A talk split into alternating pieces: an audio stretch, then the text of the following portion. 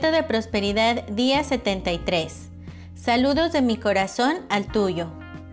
Poniendo primero a los demás.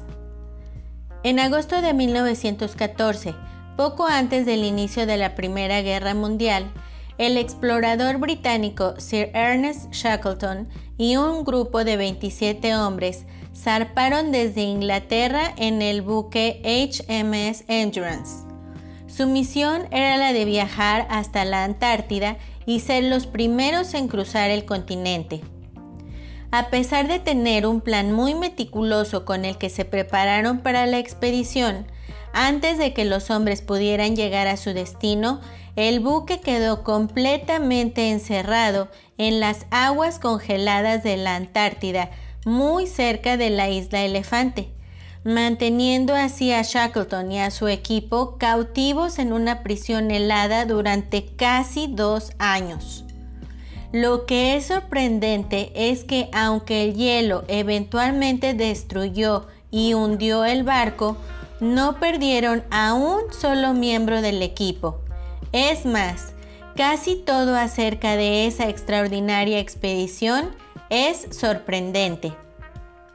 Cerca del final de su terrible vivencia de 22 meses, Shackleton y cinco de los miembros de su tripulación, incluyendo a Frank Worsley, el capitán del Endurance, salieron a bordo de un pequeño barco salvavidas, esperando encontrar alguna estación de ballenas, navegando 800 millas en tormentosos mares llenos de hielo. 17 días más tarde, con el barco con fugas y el timón roto, los seis hombres finalmente llegaron a la isla de Georgia del Sur, donde quedándoles tan solo tres días de alimentos y provisiones, Shackleton tomó la decisión que él, Worsley y Tom Crean, uno de los tripulantes, cruzarían la isla una isla que parecía ser imposible de cruzar debido a sus masivas montañas y glaciares. Bajo tal presión y a pesar de las pocas posibilidades, uno podría imaginarse que el temperamento de estos hombres habría alcanzado el nivel de quiebre. La paciencia y la consideración no se consideran características que sean utilizadas cuando nos encontramos en situaciones tanto física como mentalmente extremas. Pero para Shackleton y sus hombres eran las que estaban a la orden del día.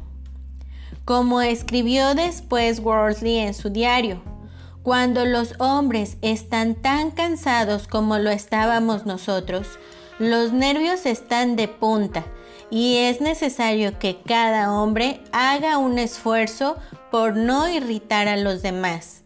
En esta marcha nos tratamos los unos a los otros con mucha más consideración que lo que habríamos hecho bajo circunstancias normales.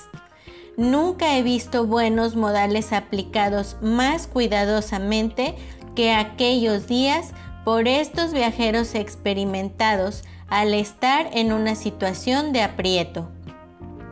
La historia de supervivencia de la tripulación del Endurance habla mucho acerca de un comportamiento extraordinario, especialmente si pensamos cómo nos comportamos hoy en día cuando experimentamos algo de presión.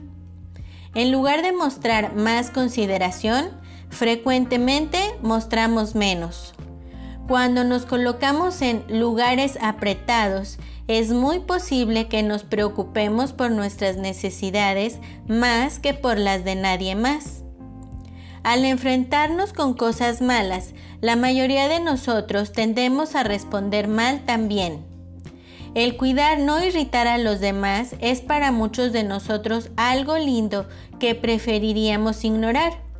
Pero si hemos de tomar algo de la experiencia de la tripulación del Endurance, es que la clave para nuestra propia supervivencia depende de que hagamos el mayor esfuerzo por tratar a los que están a nuestro alrededor con consideración y un cuidado genuino. Todos estamos conectados de muchas más formas de las que nos imaginamos. Lo que hacemos por los demás realmente estamos haciendo por nosotros mismos? ¿Qué fue lo que permitió que estos hombres actuaran de esa extraordinaria forma? Muchos historiadores han escrito que la tripulación del Endurance fue paciente, flexible y fuerte al enfrentarse con la adversidad.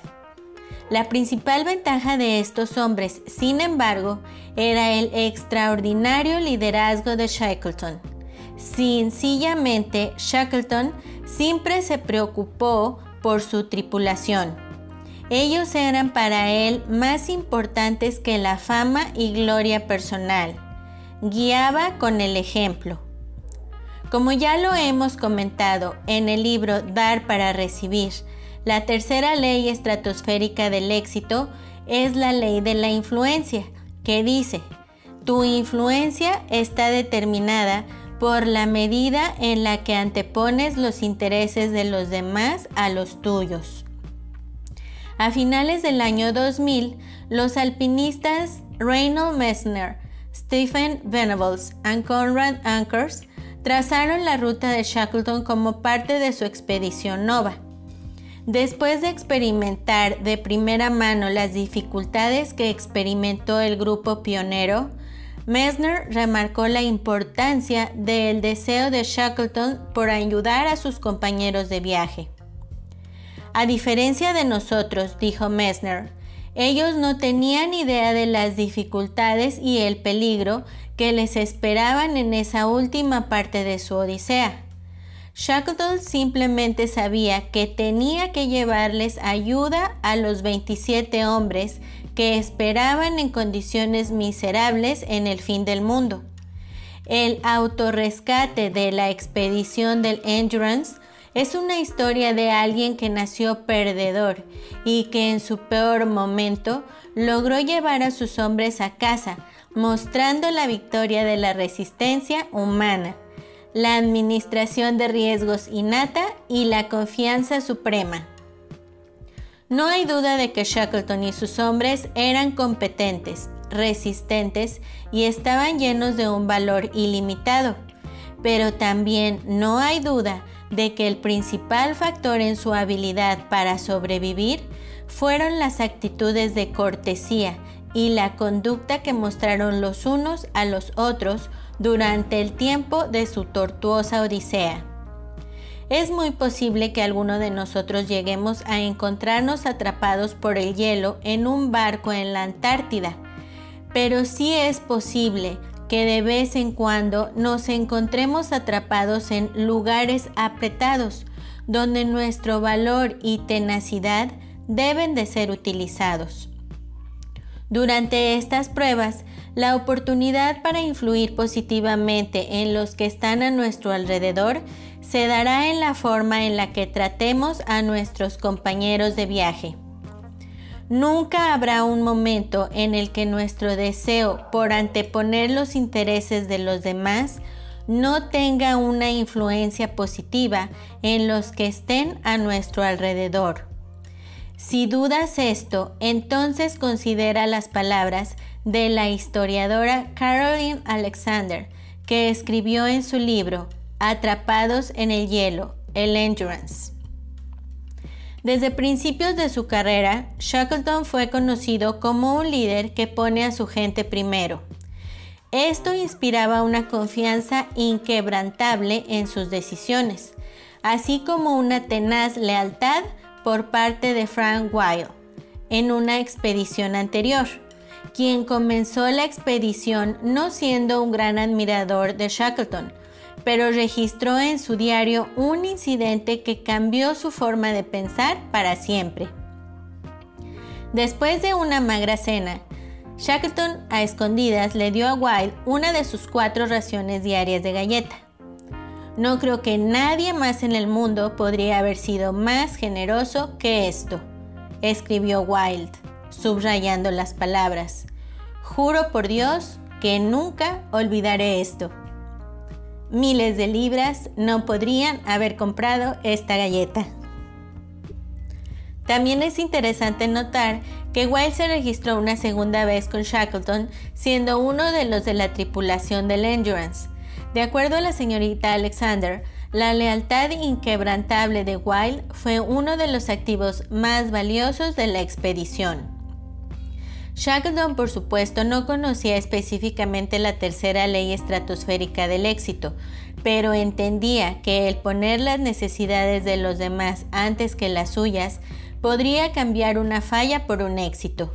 Y fue esa habilidad innata de entonarse a las necesidades de los demás y de darles prioridad lo que inspiró la incomparable lealtad de Frank Wilde. Así como lo entendía Shackleton, la mejor manera de resolver nuestros problemas es mirando a nuestro alrededor y encontrando la forma de ayudar a alguien más. Eso no es solo ser lindo, eso es trabajar con la ley universal.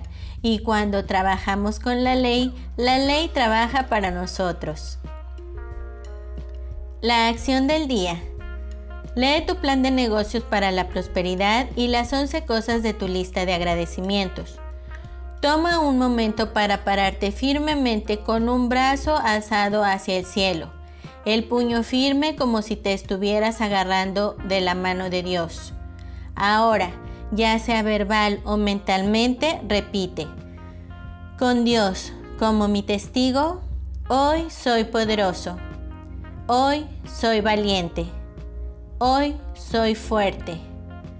Hoy estoy libre de miedos. Hoy prospero y vivo cada momento de este día abrazando mi verdadera naturaleza, siendo la persona que estoy destinada a ser. De hoy en adelante, esta es mi verdad. Nota. Si es posible, escribe esta afirmación en una tarjeta que quepa en tu cartera o en tu bolsa y llévala siempre contigo para que la puedas leer cuando sientas que dudas o cuando tengas miedo.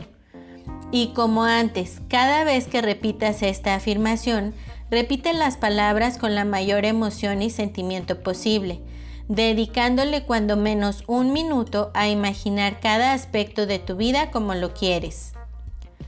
Coloca tu cuota de dinero del día de hoy en tu contenedor y lee la afirmación que está en el contenedor tres veces. Espera recibir algo en regreso. Bendice a todos los que están a tu alrededor, incluyendo a los otros participantes en este experimento. Imagina cómo aquellos a quienes bendices prosperan y se rodean del bien. Entonces bendícete a ti mismo e imagina lo mismo. Puedes continuar bendiciendo a la persona o personas en tu lista de bendiciones. Lee todas las bendiciones que llegan por correo electrónico, WhatsApp o Messenger. Tus bendiciones están haciendo una diferencia.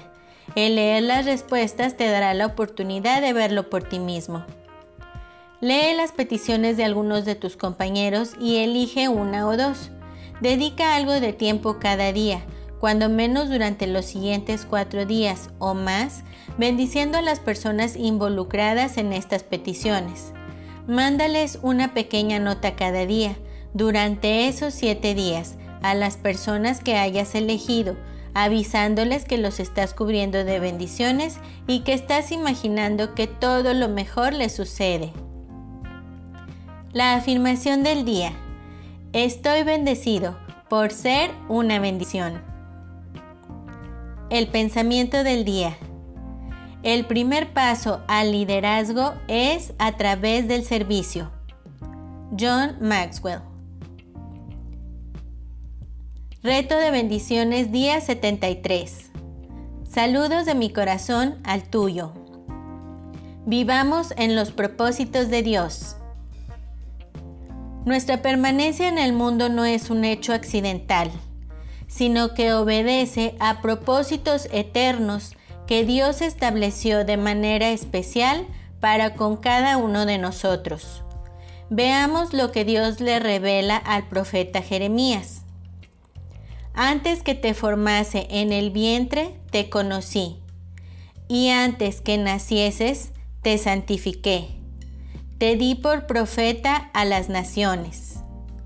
Jeremías 1:5 Aún desde antes de ser concebidos en el vientre de nuestras madres, Dios ya había preparado el tiempo y el lugar en donde habríamos de desenvolvernos. Y es precisamente por eso que tú estás ahí, en ese lugar. Qué triste y frustrante sería que llegáramos al final de nuestros días sobre la tierra y no haber vivido para el propósito para el cual Dios nos trajo al mundo.